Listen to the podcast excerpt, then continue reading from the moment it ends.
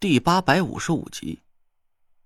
这条路线和纸扎小人上次探查到的有很大差别，途经的街道几乎和上次没有一条是重合的。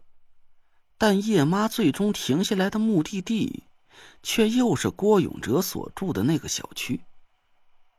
纸扎小人不能准确的告诉我，叶妈到底是进了哪个单元，上了几楼。但我把手机上的地图放到了最大。那个停留的位置，应该就是在郭永哲的家所在的一期方位。那个小区我去过，对里面的地形还算是熟悉。当时是因为张俊轩告诉我，小区的人工湖里有火光。想到这里，我突然狠狠的打了个哆嗦，脑子里猛地闪过了一道巨大的恐慌。没错，张俊轩，我差点就忘了个干净。郭永哲住的那个小区，就是张俊轩的地产公司开发的楼盘。叶妈在短时间内两次出现在那个小区里，她要找的人未必就是郭永哲。这极有可能是张俊轩故意放出的烟雾弹。他在自己开发的楼盘里见了叶妈，两个人互通了消息，但同时却把这个屎盆子结结实实的扣在了郭永哲的脑袋上。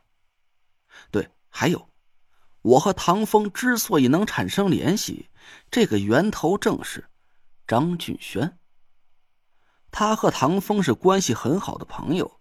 当时李莹的父亲死在了家里，我顺着线索一路查找，最终锁定了唐风买下的那座小院而把小院卖给唐风的人，请来李莹的父亲装修的人，以及带我去唐风家里看风水的人。全都是张俊轩。他和我的关系很亲近，他叫我兄弟，我叫他大哥。他不会风水术，现在三十七八岁的年纪，这一切的一切也完全符合夏风私生子的所有条件。而最重要的一点，夏风父子俩和一个境外的神秘财团有关系。郭永哲虽然算不上太穷。但他的家底和张俊轩相比，那就是一个地下一个天上。我的脑子一边飞快的转动，脸上的冷汗一边哗哗的流了下来。不好，王月有危险！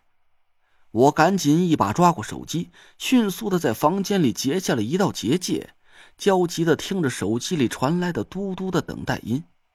接电话，接电话呀！我的心脏都快从嗓子眼里蹦出来了，我感觉时间似乎是过了一个世纪那么漫长。电话终于接通了。不好意思啊，刚才忙案子，这么晚了找我什么事儿？听见了王月的声音的那一刻，我几乎是瘫在了沙发里。他没出事我紧绷着的神经顿时就松弛了下来。我说，Madam。你是不是忙起来连时间概念都没了？这才不到九点就算晚了。以前我给你打电话，哪次不是深更半夜的？贫不贫？你到底什么事儿？我这还忙着呢。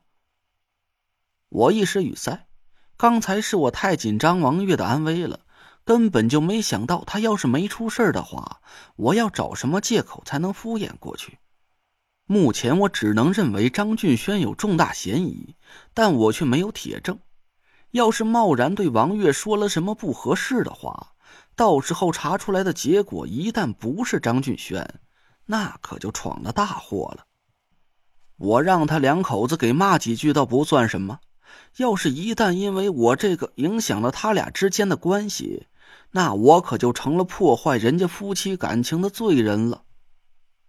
呃，也没什么正事儿，就是问问你婚礼准备的怎么样了。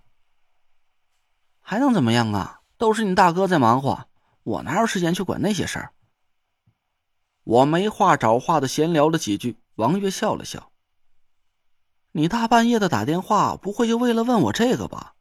还有什么事儿说吧。”我皱了皱眉头，语气凝重了下来：“好，那我现在和你说句话，你好好听着，要牢牢的记住。”王月听我的语气不对，奇怪的问了我一句：“到底发生了什么事儿了？”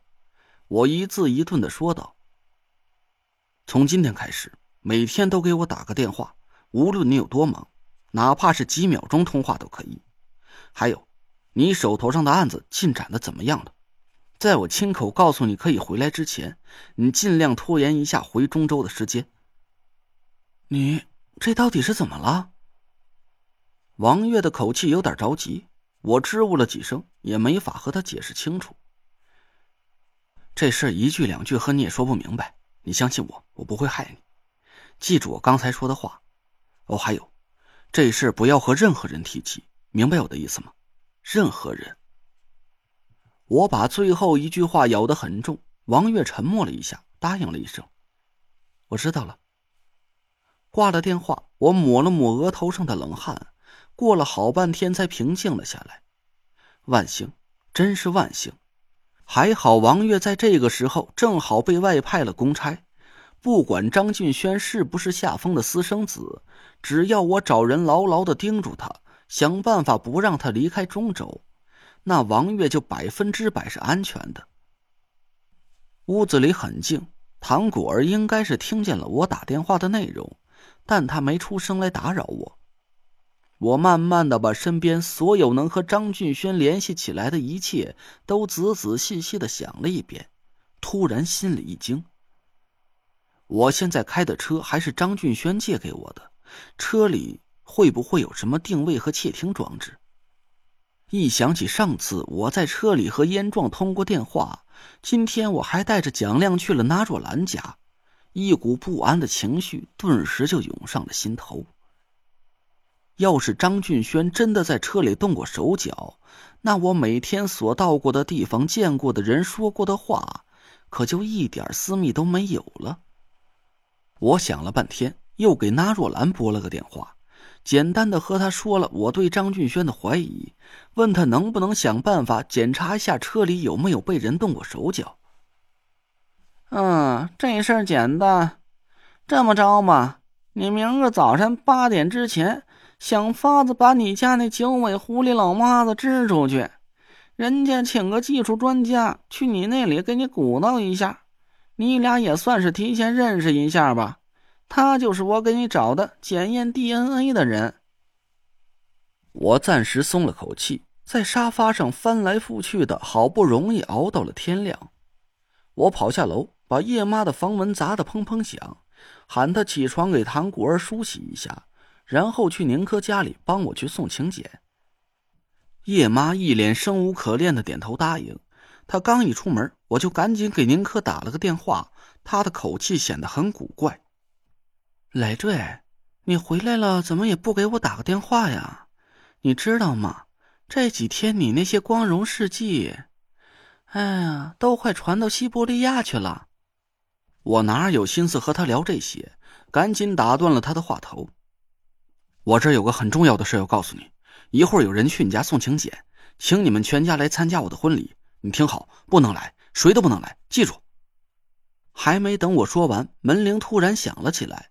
我嘱咐了宁珂一句，就匆匆的挂了电话。打开门一看，不禁愣了一下。